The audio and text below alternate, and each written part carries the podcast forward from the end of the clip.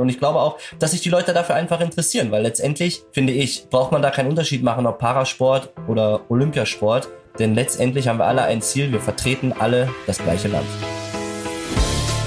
Willkommen bei All Inclusive, dem Podcast der Aktion Mensch. Ich bin Julia Lagrande und ich darf in diesem Podcast mit schlauen Leuten über Inklusion, Vielfalt und Chancengleichheit sprechen. Mein heutiger Gast ist Matthias Mester. Matthias ist Leichtathlet. Sein Spezialgebiet ist der Speerwurf. Bei den Paralympischen Spielen 2008 holte er sich die Silbermedaille im Kugelstoßen. Und eigentlich hat er mal mit Fußball angefangen. Ihr hört schon, der Mann ist sehr vielseitig und er ist genau viereinhalb Zentimeter größer als ich. Oder sagen wir besser, länger. Denn Größe haben wir beide ziemlich viel. Matthias hätte dieses Jahr eigentlich bei den Paralympischen Spielen dabei sein wollen. Aber in Zeiten von Corona musste er zu Hause bleiben. Umso lustiger ist dafür sein Instagram-Kanal, auf dem wir ihm beim Trainieren und Quatschmachen zuschauen können. Als jemand, die bei den Bundesjugendspielen immer nur die Teilnahmeurkunde abstaubte, wollte ich von ihm wissen, Matthias, wie fühlt sich Gewinnen an? Und so viel kann ich verraten, Matthias ist genau so, wie man ihn aus dem Netz und den sportlichen Wettkämpfen kennt. Humorvoll, ehrgeizig und trotzdem locker. Warum er ursprünglich mit Kugelstoßen angefangen hat, was die Paranthenischen Spiele sind und wie er mal vor 91.000 Leuten antrat, das hört ihr jetzt. Viel Spaß! Hallo Matthias. Hi. Hi. Jetzt, wir müssen vielleicht kurz erklären, wir hatten gerade einen, einen kleinen Technik-Struggle, bevor es äh, losging, weil wir ja aufgrund von Corona auch übers Netz miteinander sprechen. Aber jetzt äh, legen wir richtig los. Also. Okay, machen wir. Sehr gut. Ja, das äh, gab gerade ein paar Komplikationen, ja. Ich bin auch te technisch nicht so bewandt, muss ich dazu sagen. Also ich glaube, es lag auch ein bisschen an mir. Eigentlich frage ich meine Gäste immer als erstes, wie es ihnen geht. Aber jetzt nehme ich mal die klassische Frage, die auch mir immer gestellt wird. Wie groß bist du? Ich bin 1,42 Meter, um genau zu sein, 1,42 Meter und 5 groß. Okay. Und mir geht's gut. Ich hoffe, dir auch. Ja, mir geht's auch gut. Dann bist du genau viereinhalb Zentimeter größer äh, als ich. Nervt dich die Frage? Ähm, tatsächlich nicht mehr, nee. Also man gewöhnt nee. sich ja an alles, ne? Und äh, pff, nee, das nervt mich nicht mehr. Es ist ja auch eher so ein, also ich habe immer das Gefühl, die Leute wollen ja eigentlich keine Zahl wissen, sondern eher eine Erklärung oder so. Verstehst du, was ich meine? Ja, ja, ich verstehe, was du meinst. Ja? Ich finde, ja, ja, das stimmt. Ich, ich finde sogar, also tatsächlich ist es ja so, dass äh, wenn dann Eltern ihren Kindern das erklären sollen, da ist es dann immer sehr spannend, wie das dann. Ja, stimmt. Wie die dann die Größe erklären. Genau. Ich mache zum Einstieg immer so ein kleines Spiel. Also ich stelle dir entweder oder Fragen und du musst dich für eine Sache entscheiden. Du kannst aber auch gerne dann zu deiner Entscheidung noch was sagen. Okay. Okay. Coesfeld oder Stuttgart? Coesfeld. Also Coesfeld ist äh, meine Heimat und da fühlt man sich immer wohl. Brauchst du, du bist ja auch als Sportler, äh, als Profisportler wahrscheinlich auch mega viel unterwegs. Brauchst du dann auch quasi so eine Homebase, wo du so runterkommen kannst? Ja, auf jeden Fall. Also tatsächlich habe ich mir die auch jetzt erst vor ein paar Wochen so geschaffen. Ich bin nochmal umgezogen in Coesfeld und es ist wirklich immer schön, wenn man von einem gestressten Tag oder von mal einem Tag, der nicht so gut war, nach Hause kommt und mal wirklich entspannen kann. Ja. Ja. Pasta oder Pizza? Pasta tatsächlich. Also ich bin total der äh, Pasta-Fan. Ähm, ich habe hier äh, ja in allen verschiedenen Variationen mit Käse, ohne Fleisch. Also ich liebe Nudeln. Kochst du auch selber? Äh, ja, jetzt hast du mich erwischt, ne? Äh, ja, ich, bin, ich bin auch keine große Köchin. okay, also eher selten, eher selten, sagen wir mal so. Okay. Äh, Speer oder Kugelstoßen? Speerwerfen natürlich. Also ich äh, bin zwar mit dem Kugel angefangen, aber Speer war immer meine Paradedisziplin und das kann ich äh, am besten. Selber fahren oder gefahren werden? Kommt aufs Auto drauf an. also äh, tatsächlich jetzt mit meinem Auto, da, da äh, fahre ich gerne selber. Ähm, ja, wenn ich jetzt irgendwie von, weiß ich nicht, so eine, so eine andere Klitsche fahre, dann äh, bin ich auch gerne mal Beifahrer. Okay. Social Media oder Real Life? Oh, das finde ich schwierig. Also ähm, klar, also Real Life sollte schon immer im Mittelpunkt stehen, definitiv. Ähm, aber Social Media macht mir auch Spaß und da versuche ich natürlich auch irgendwelche Werte oder irgendwas was zu zeigen, so wie ich bin, wie ich mit meiner Behinderung umgehe. Also ich bin da schon sehr aktiv. Computer oder Gesellschaftsspiele? Tatsächlich Gesellschaftsspiele, würde ich sagen, ja. Also ich kann ja. zwar schlecht verlieren, muss ich sagen, deswegen äh, ist das immer das größte Problem, aber da ich ja selten verliere, Gesellschaftsspiele. Hast du ein, Liebl Hast du ein Lieblingsspiel? Äh, ach, tatsächlich gar nicht. Nee, also ich, ich äh, spiele Monopoly gerne, äh, von mir aus auch Kniffel. Also ich bin da sehr äh, entspannt und freue mich immer, wenn ich wieder was Neues kennenlernen darf. Die Klassiker. Genau. Hunde oder Katzen? Hunde tatsächlich. Also ich habe selber einen Hund oder beziehungsweise mein, ich wohne mit meinem Bruder zusammen, der hat einen Hund und äh, ja, das macht super viel Spaß. In die Berge oder ans Meer? Ich muss mich für eins entscheiden, ne? Ja, ich bin nicht so ganz so streng. Okay, da würde ich tatsächlich sagen, finde ich beides super. Also okay. ähm, Berge habe ich jetzt irgendwann mal kennengelernt. So, ich war eigentlich vorher immer so der Strandtyp, mehr, also Hauptsache im Urlaub irgendwie am Strand liegen und die Sonne auf einem brutzeln lassen. Äh, dann durfte ich aber auch mal in die Berge jetzt mit meinem Bruder, mit dem Wohnmobil, sagen wir mal so, ein, so eine Tour gemacht. Und äh, ich muss sagen, das hat mir auch sehr gut gefallen. Fußball oder Basketball? Fußball, weil äh, ein Dunking werde ich niemals schaffen. Fußball, Kopfballtor habe ich schon geschafft und äh, nee, ich, ich komme vom Fußball und Fußball macht mir mehr Spaß. Letzte Frage, Klamotten shoppen in der Stadt oder online? Boah, shoppen bin ich total also schlecht drin, ne? Also ähm, meine Ex-Freundin zum Beispiel, ähm, mit der, wenn ich da immer mit shoppen musste, boah, das hat mich immer, das war immer zu anstrengend. Aber es war auch anstrengend, okay. weil ich auch immer die Tüten schleppen musste. Aber tatsächlich bin ich so ein Typ, weiß ich nicht, ich, ich hasse shoppen. Also Klamotten shoppen hasse ich wirklich. Deswegen eher bestellen und dann anprobieren, wieder wegschicken und fertig. Okay, dann haben wir in, zumindest in der, in dem Feld nicht so viel gemeinsam, aber das macht ja Okay, das macht nichts. ähm, du hast dieses Jahr auf YouTube die äh, Paranthenischen Spiele gestartet. Magst du mal erzählen, was das ist und wie du auf die Idee gekommen bist?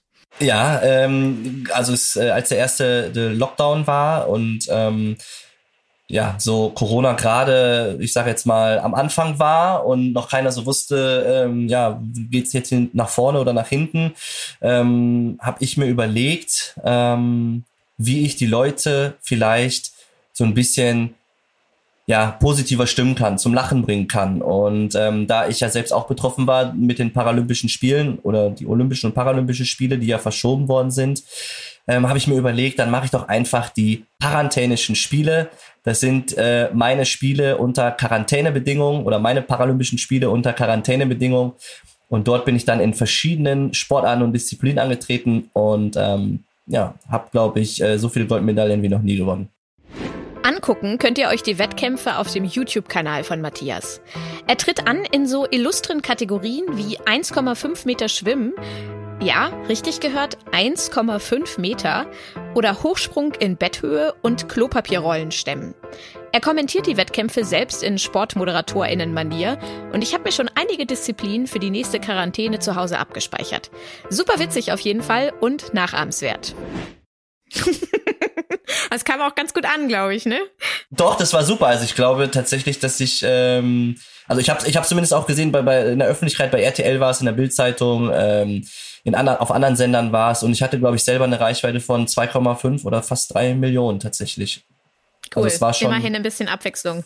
Ja, auf jeden Fall. Und das, äh, ich sag mal so, das Entscheidende für mich war ja auch, und das hat mir dann gezeigt, dass ich das äh, auf, dass ich auf dem richtigen Weg war oder dass ich, dass es funktioniert hat, dass wirklich viele, viele Menschen mir geschrieben haben oder Leute geschrieben haben und gesagt haben, ähm, Matze, du ähm, heiterst uns auf und äh, zauberst mir immer ein Lächeln äh, noch an dem Tag, äh, wenn ich deine Videos sehe. Ich hatte immer so eine feste Zeit um 18 Uhr abends und dann gab es auch Familien, die dann gesagt haben, ja, wir freuen uns mit der ganzen Familie, 18 Uhr gibt's Abendbrot und dann stellen wir da äh, äh, den, den, das Handy hin und gucken dann deine, deine, äh, deinen Wettkampftag und äh, das fand ich cool und ähm, ja, hat auch Spaß gemacht. Cool. Du hast es gerade selber gesagt, du wärst dieses Jahr eigentlich bei den Paralympischen Spielen in Tokio dabei gewesen. Jetzt sollen sie 2021 stattfinden. Wie sehr bringt dich das auch im Trainingsplan durcheinander? Ähm, also ich würde sagen, tatsächlich äh, so durcheinander eigentlich nicht. Also hätten äh, tatsächlich wäre es komplizierter gewesen, wenn die Spiele noch stattgefunden hätten, weil mhm. aufgrund des Lockdowns äh, konnte ich tatsächlich vier Wochen ja äh, gar nicht trainieren. Also die Wettkampfstätten oder Sportstätten waren ja geschlossen. Keiner wusste, sowas auf einen zukommt und ich selber als Sportler habe nur gesehen, dass ähm, ja, Länder ähm, auf der östlichen Seite, sage ich jetzt mal, oder weiter östlich, so ähm, zum Beispiel Polen oder, oder, oder Russland, dass die zum Beispiel einfach weiter trainieren konnten. Und wir in Deutschland hatten da äh, schon irgendwo Probleme, ähm, ja, trainieren zu können. Und da hätten mir einfach vier Wochen am Ende gefehlt. Und äh, vier Wochen, das kann man sich nicht vorstellen, aber vier Wochen ist schon eine Menge. Also man hat ja einen Aufbau, der Trainer macht sich ja Gedanken, wie man dann am Tag X seine beste Leistung bringen kann. Und da ja. gehören auch diese vier Wochen einfach rein. Und dann wäre es unfair gewesen, weil andere hätten noch trainieren können oder durften noch trainieren, wir in Deutschland nicht mehr. Jetzt sind die Spiele verschoben worden, Chancengleichheit ist wieder da und jetzt geht's von vorne los. Ich stelle mir so große Sportveranstaltungen immer super aufregend vor. Wie ist das bei dir? Hast du die Aufregung unter Kontrolle? Ähm, kommt drauf an. Also tatsächlich bei den äh, Paralympischen Spielen oder wenn ich äh, bei Wettkämpfen starten darf, ähm, ich sage jetzt mal der olympischen Sportler, wenn ich da äh, äh, mitwerfen darf, dann bin ich schon aufgeregt, auf jeden Fall, definitiv. Also ähm, ich kann mich noch genau daran erinnern, meine ersten Paralympischen Spiele, äh, 91.000 Menschen. Und, äh, ja, okay. die, und, und das Stadion war wirklich voll, auf drei Etagen im Vogelnest in Peking. Und äh, da kommst du aus dem Katakomben raus und denkst dir, vorher hast du halt einen, ich sag jetzt mal, einen Parasportwettkampf miterlebt. Da waren dann 20 Zuschauer, davon waren 10 Betreuer. Und äh, ne? ja, und äh, dann auf einmal gehst du raus aus den Katakomben und guckst da nach oben und siehst dann da 91.000 Menschen. Ihr fragt euch vielleicht, was? Der muss in einem Vogelnest antreten? Nein. So nennt die Sportwelt umgangssprachlich das Nationalstadion in Peking. Dort wurden 2008 die Olympischen und Paralympischen Sommerspiele ausgerichtet. Die Basler Architekten Herzog und de Meuron haben das Stadion entworfen. Und tatsächlich sieht es aus wie ein riesiges Vogelnest.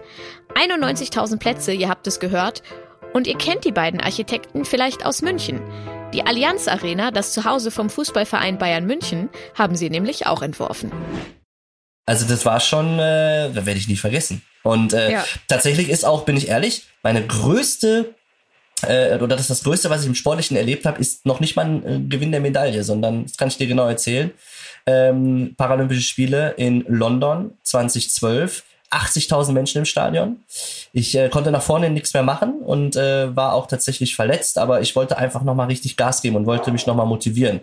Und habe dann äh, mich hingestellt zum Publikum, den Speer in die Hand und hab so geklatscht und habe dann äh, gesehen, dass aber nicht so wirklich einer mitgeklatscht hat. Und dann dachte ich so, okay, egal, ich ziehe das jetzt durch. Und dann habe ich nochmal geklatscht und dann habe ich mich auf einmal oben auf der Anzeigetafel gesehen und auf einmal das ganze Stadion. Wusch, wusch. Und dann haben die alle geklatscht. Dann haben 80.000 Menschen für mich geklatscht. Die haben mich getragen. Ich habe das Ding rausgehauen. Das war der weiteste Wurf von meinem äh, Durchgang. Ähm, hat nach vorne hin einfach leider nichts mehr gebracht, aber äh, das war ein Moment, den kann mir keiner mehr nehmen. Und äh, ja, deswegen, also da bin ich nach wie vor immer noch aufgeregt. Paralympics, wenn man das einmal erlebt hat, will man da immer wieder hin. Cool. Du hast ja gerade schon gesagt, du hast mit, mit Kugelstoßen angefangen. Speer ist deine Lieblingsdisziplin. In welchen äh, Disziplinen trittst du insgesamt an?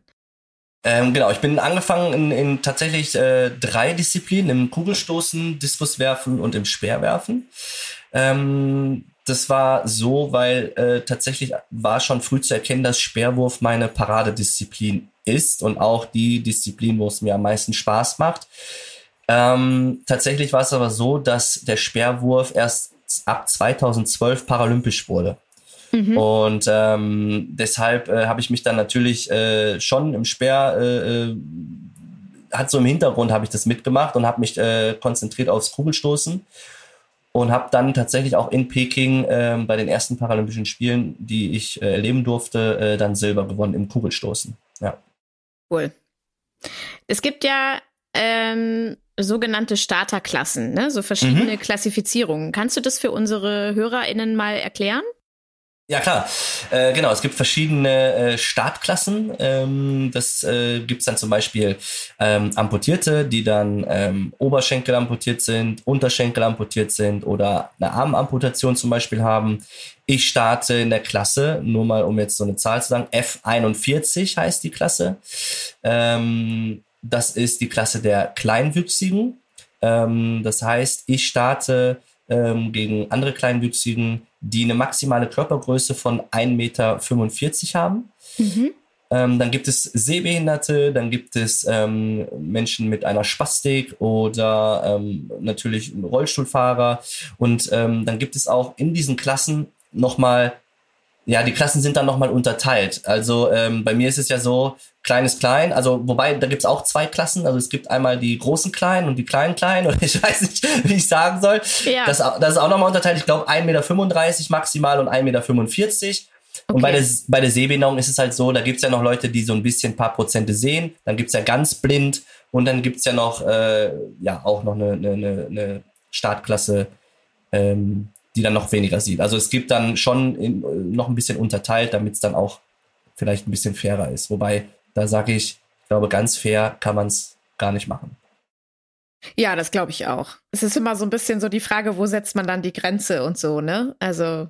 Ja, richtig, ja. richtig. Also das ist wirklich so. Wo setzt man da äh, die Grenze? Das geht ja schon los bei einer Amputation. Da hat der eine hört sich jetzt makaber an, aber hat der eine halt einen längeren Stumpf, sag ich jetzt mal, oder eine längere Amputation als ja. der andere. Ja. Ne? Da, da packt dann die Prothese wieder besser als bei dem anderen. Aber ja, das ist halt wirklich, das ist, ist äh, halt schwierig. Ja. Ich habe seit den letzten Paralympischen Spielen den Eindruck, dass auch die Medien, zumindest die öffentlich-rechtlichen, vermehrt und vor allem, was mir aufgefallen ist, ganz in Häkchen normal über die Wettkämpfe berichten. Also da gibt es da nicht so die Betonung auf, das sind jetzt die Spiele der Behinderten oder so. Ist das auch dein Eindruck? Ja, definitiv. Also ich sag mal so, wenn man äh, das früher sieht, das war ja dann der, wer ist es, Versehrtensport, also äh, die, ja, die das ne, ist ein richtig schöne, schöner Begriff. Mhm. ja, genau. Die, äh, das war, so ging es ja los und dann ähm, ist es ja irgendwann immer leistungsorientierter geworden und auch äh, mit mehreren äh, äh Behinderungsklassen und mittlerweile spricht man tatsächlich, und das ist so, und dafür äh, stehe ich auch, sonst gibt's Ärger, äh, jetzt sind wir beim Leistungssport angekommen. Und ähm, wenn man da viele Leistungen vergleicht, kommen wir da sogar zum olympischen Sport ziemlich nah. Also natürlich Ausnahmeathleten, aber da kommen wir schon hin. Ähm, als ich angefangen habe ähm, oder meine ersten Spiele 2008 äh, erleben durfte, war eine Übertragung von, ich glaube, von ARD, ZDF oder vom Fernsehen allgemein, 40 Stunden Übertragung Mhm. Jetzt meine letzten Spiele, da war ich ja auch dabei, ähm, in Rio, da waren wir bei über 100 Stunden. Also da Krass. sieht man einfach, ja. ähm, wie es angenommen wird und äh, äh, dass es ja im Kommen ist, dass man vielleicht ernst genommen wird. Und ich glaube auch, dass sich die Leute dafür einfach interessieren, weil letztendlich, finde ich, braucht man da keinen Unterschied machen, ob Parasport oder Olympiasport. Denn letztendlich haben wir alle ein Ziel, wir, wir vertreten alle das gleiche Land. Ja, und du sagst es gerade, also irgendwie sind die Paralympischen Spiele ja dann doch wieder eine gesonderte Veranstaltung, obwohl alle das gleiche äh, Ziel haben für Menschen mit Behinderung. Dann gibt es noch die Special Olympics für Leute mit äh, Lernschwierigkeiten und die Deaf Olympics für Leute, mhm. die gehörlos sind. Mangelt es aus deiner Sicht im Profisport äh, immer noch so an Inklusion, dass man diese ganzen speziellen Veranstaltungen braucht? Mm, ja, ich sag mal so, ich glaube, wenn man jetzt die Olympischen, das wird man auch oft gefragt, ob äh, man nicht einfach die Paralympischen Spiele und die Olympischen Spiele zusammenlegen könnte. Äh, ich glaube, dann würden die äh, Olympischen oder Paralympischen Mix, wie auch immer ich das jetzt nennen mag, ähm, dann wird das, glaube ich, nicht drei Wochen dauern, sondern äh, ja, wahrscheinlich sechs, sieben, acht Wochen.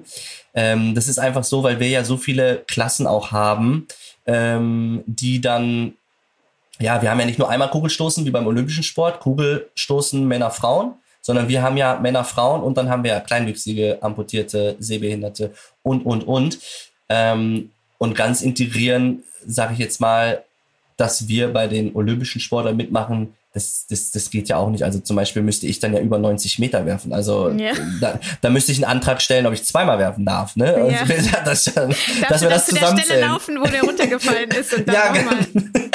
ja, genau. Ne? Das so, das, genau, ja, das wäre das wäre echt cool. Aber ähm, ich finde es einfach schon gut, dass wir ähm, mittlerweile, ähm, was heißt mittlerweile, eigentlich war es tatsächlich so, als ich angefangen habe, hatte ich schon eine Trainingsgruppe mit olympischen Sportlern zusammen. Also der Gedanke ist schon da, der Inklusion, aber es gibt halt immer noch Leute, die da oben sitzen und ähm, ja, vielleicht gewisse Dinge anders sehen. Aber ich glaube, dass das alles schon im Kommen ist.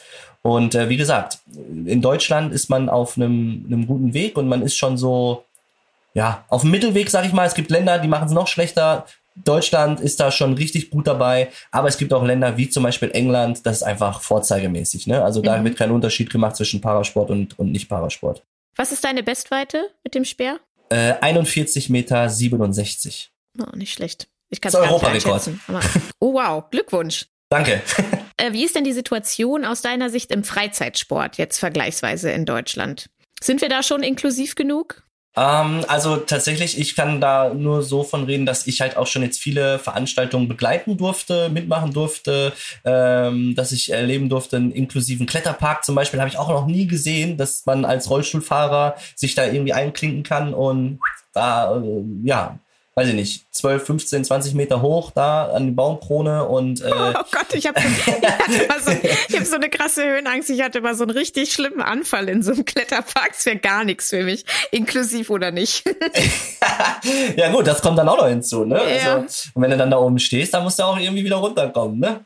Äh, ja, aber ich glaube tatsächlich, klar, ich würde behaupten, da äh, geht immer noch mehr, mehr, mehr, aber ähm, ich sag mal so, ich bin selber ja jetzt in der glücklichen Lage. Ähm, ich sage immer, ich bin ja jetzt nur klein ähm, und ich äh, darf ja auch äh, auf der Kirmes, ich bin jetzt letztens sogar zum ersten Mal, weil ich immer gedacht habe, ich kann das nie fahren.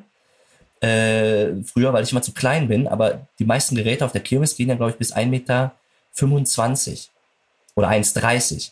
Und ich dachte immer, dass ich dann da rausfliege, aber jetzt habe ich mal einen Musikexpress ausprobiert und äh, ja gut, mache ich nie wieder, aber war auf jeden Fall ein Erlebnis. Das geht, da saß ich auch schon drin. Das geht mit unserer Körpergröße. Das geht, ne? Fall. Ja, ja, auf jeden Fall. Wie bist du zum Profisport gekommen? Ähm, ja, ist eine ganz äh, witzige Geschichte. Also tatsächlich äh, hatte ich mit der Leichtathletik nie was am Hut. Und ich habe, äh, ich komme aus einer Fußballerfamilie. Also meine beiden Cousinen spielen haben oder haben erste Bundesliga gespielt.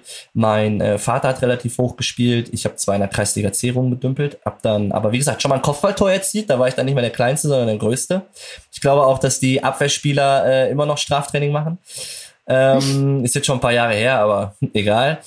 Ähm, ich wurde dann quasi entdeckt über den Fußball. Ich habe bei so einem Hobbyturnier mitgespielt mit meinen Jungs und ähm, dort hat mich dann der ehemalige Landestrainer von Nordrhein-Westfalen, Herbert Hessel heißt er, ähm, angesprochen, ob ich nicht Bock hätte, mal zu so einem Probetraining mitzukommen in der Leichtathletik ähm, nach Leverkusen. Und dann bin ich mitgefahren, habe den Speer in die Hand genommen oder in die Hand bekommen und habe dann das Ding über den Rasen geworfen und dann haben sie gesagt, ja, du hast einen Zucken im Arm. Ich stelle mir das so abgefahren vor. Der Trainer muss ja ein ziemlich gutes Auge haben, wenn er beim Fußball feststellt, dass der Junge einen ganz schönen Zug im Arm hat. Und dass Matthias dann auch denkt, ach so, alles klar, dann bleibe ich hier. Und später gewinnt er die Silbermedaille bei den Paralympischen Spielen. Stichwort Gewinn. Matthias war 2006, 2009 und 2013 Weltmeister im Speerwurf. 2018 Europameister mit dem Speer. Daneben hat er zahlreiche andere Wettkämpfe gewonnen. Fehlt nur noch die Goldmedaille, aber die soll ja 2021 noch kommen. Ich drücke die Daumen. Ja, cool. Und hast du dann auch irgendwann mal gedacht, boah, ich will mal bei den Paralympics mitmachen? Ja, tatsächlich bin ich ja 2005 angefangen und ich muss echt gestehen, 2004 gab es ja dann Paralympics schon. Ich glaube, das waren die in Athen. Davon habe ich gar nichts mitbekommen. Ja. Und also ich wusste das selber gar nicht, dass es sowas überhaupt gibt. Und äh, als ich dann diese Chance bekommen habe, war für mich klar, das will ich, da will ich hin. Also ich will mich im wahrsten Sinne des Wortes auf Augenhöhe messen, gegen meinesgleichen. Der Beste der Welt sein, der Kleinwüchsigen. Und ähm, man kennt es ja sonst nur so, man ist ja, man vergleicht sich ja schon irgendwo irgendwie, das machen ja, glaube ich, alle. Und wenn ich dann beim Fußball, äh, klar, ein Tor schieße, bin ich natürlich froh und glücklich, aber letztendlich werde ich trotzdem immer irgendwie dahinterherlaufen oder ähm, gewisse Dinge gegen normal große einfach, was die Höhe betrifft, niemals schaffen. Und äh, so war das dann für mich so, dass ich äh, was Vergleichbares habe und ähm, ja, wenn man dann ganz oben auf dem Treppchen stehen darf, das ist natürlich äh, ein schönes Erlebnis. Klar. Äh, ist der Sport eigentlich dein, dein richtiger Beruf oder hast du noch einen anderen Job? Ich habe äh, zwei Ausbildungen äh, abgeschlossen, einmal zum Bauzeichner und dann zum äh, Bürokaufmann und bin jetzt seit 2018 tatsächlich ähm, ja Profisportler. Also ich habe meinen Traum zum Beruf machen können. Äh, da muss ich auch nochmal sagen, vielen, vielen Dank an meine Partner. Ich werde jetzt hier nicht alle aufzählen, aber ich trotzdem vielen, vielen Dank an meine Partner, die mir das eigentlich, die mir das ermöglichen, die ähm, hinter mir stehen und ähm, an meinen Verein natürlich auch noch. Ähm, die mir das ermöglichen, dass ich äh, ja, Profisportler sein darf oder mein Hobby zum Beruf gemacht habe. Und wie war denn so deine Kindheit und Jugend? Ich bin zum Beispiel auf eine Regelschule gegangen, du auch? Ähm, also ich bin ganz normal äh, in eine normale Schule. Also was heißt normal? Ja. Ist ja alles irgendwie normal. Aber ich meine Grundschule, äh, äh, äh, auch dann äh, weiterführende Schule ganz normal und dann äh, Berufsschule, Ausbildung gemacht. Genau, alles. Warst du da auch immer der Einzige, der äh, kleiner war als alle anderen? Ja, war ich immer. Ja. ja. ja. Und wie waren deine Erfahrungen damit?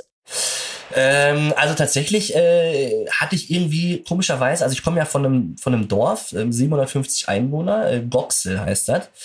Ähm, und ich weiß nicht, ob es daran liegt, da hat man relativ schnell äh, auch Kumpels oder die Verbindung ist einfach irgendwie eine andere. Und ich hatte immer, egal ob Kindergarten, Schule, ich hatte immer so einen Beschützer. Mhm. ich hatte immer so einen, ja, Leib, so einen Leibwächter, ne? so einen Bodyguard irgendwie.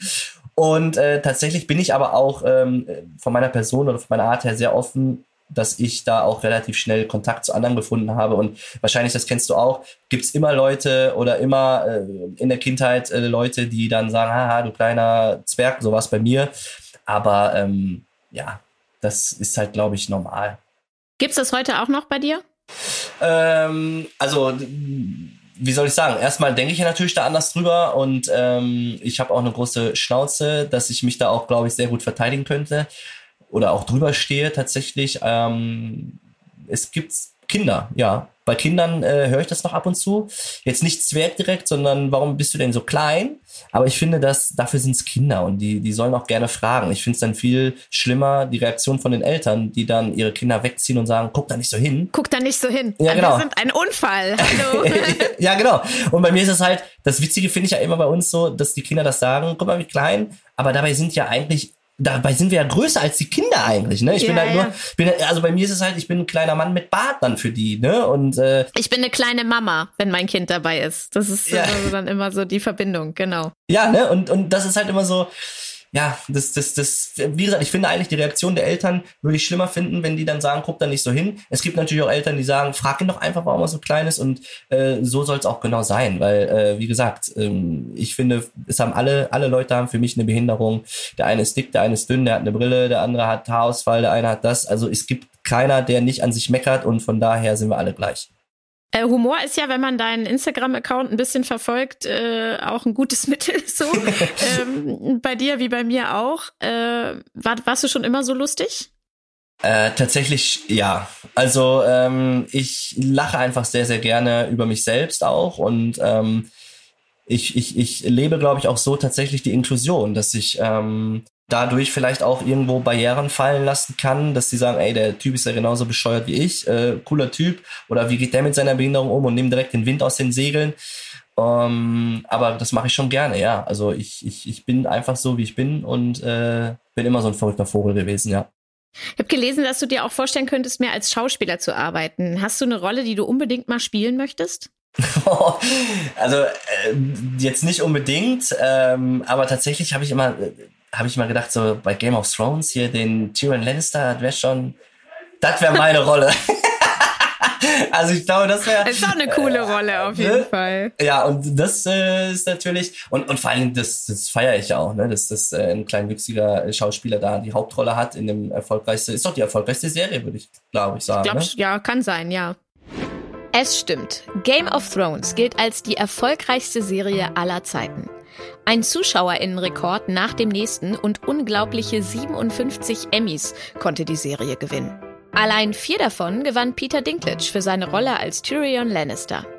Peter Dinklage ist ebenfalls kleinwüchsig, das spielt in der Serie zwar auch eine Rolle, aber nur nebenbei. Tyrion ist einer der Helden der Serie und befreit andere mit seinem kommunikativen Geschick immer wieder aus Schwierigkeiten. Wirklich ein gutes Beispiel für inklusive Repräsentation. Ja, also das finde ich schon geil. Also da beneide ich ihn ein bisschen. ist ja auch so ein bisschen, geht so ein bisschen über ins Thema Vorbilder. Hast du oder hattest du Vorbilder? Boah, tatsächlich nein. Also ich fand immer beim Fußball zum Beispiel jemanden toll, Giovanni Elba irgendwie, warum auch immer. Also, mhm. Also das fand ich immer so, das war für mich irgendwie so ein ja, Stürmer, Giovanni Elba, was er für Tore geschossen hat, das, da kann ich mich noch so dran erinnern, aber ich habe jetzt nie gesagt, dass ich so und so sein möchte oder der und der gerne wäre. Nee, das eigentlich nie. Ich bin immer meinen Weg gegangen. Glaubst du, du bist vielleicht selbst auch ein Vorbild für andere? Das glaube ich nämlich. Von dir. Also ich glaube tatsächlich mittlerweile ja. Also ähm, ich, wenn ich manchmal so meine Nachrichten lese, die ich bekomme, oder auch äh, das Feedback auf der Straße, ähm, dass ich da schon irgendwo Leute motivieren kann, das freut mich natürlich. Also ich bin natürlich einfach äh, äh ich. Ähm, und wenn ich dann noch Leute so mit motivieren kann, äh, äh finde ich das natürlich umso toller natürlich. Und äh, ich bin auch immer dabei, wenn es in diese Richtung geht und versuche da auch immer gerne zu helfen. Ähm, ja, das versuche ich schon. Gibt es für dich durch den Kleinwuchs vielleicht auch Vorteile? Ja, also ich sag mal so, Vorteile in dem Sinne, früher äh, habe ich das gerne auch mal ausgenutzt, meine Behinderung, bin ich ehrlich. Also ich habe dann auch mal manchmal auf blöd getan, kann ich nicht und dann wurde mir dann einfach geholt.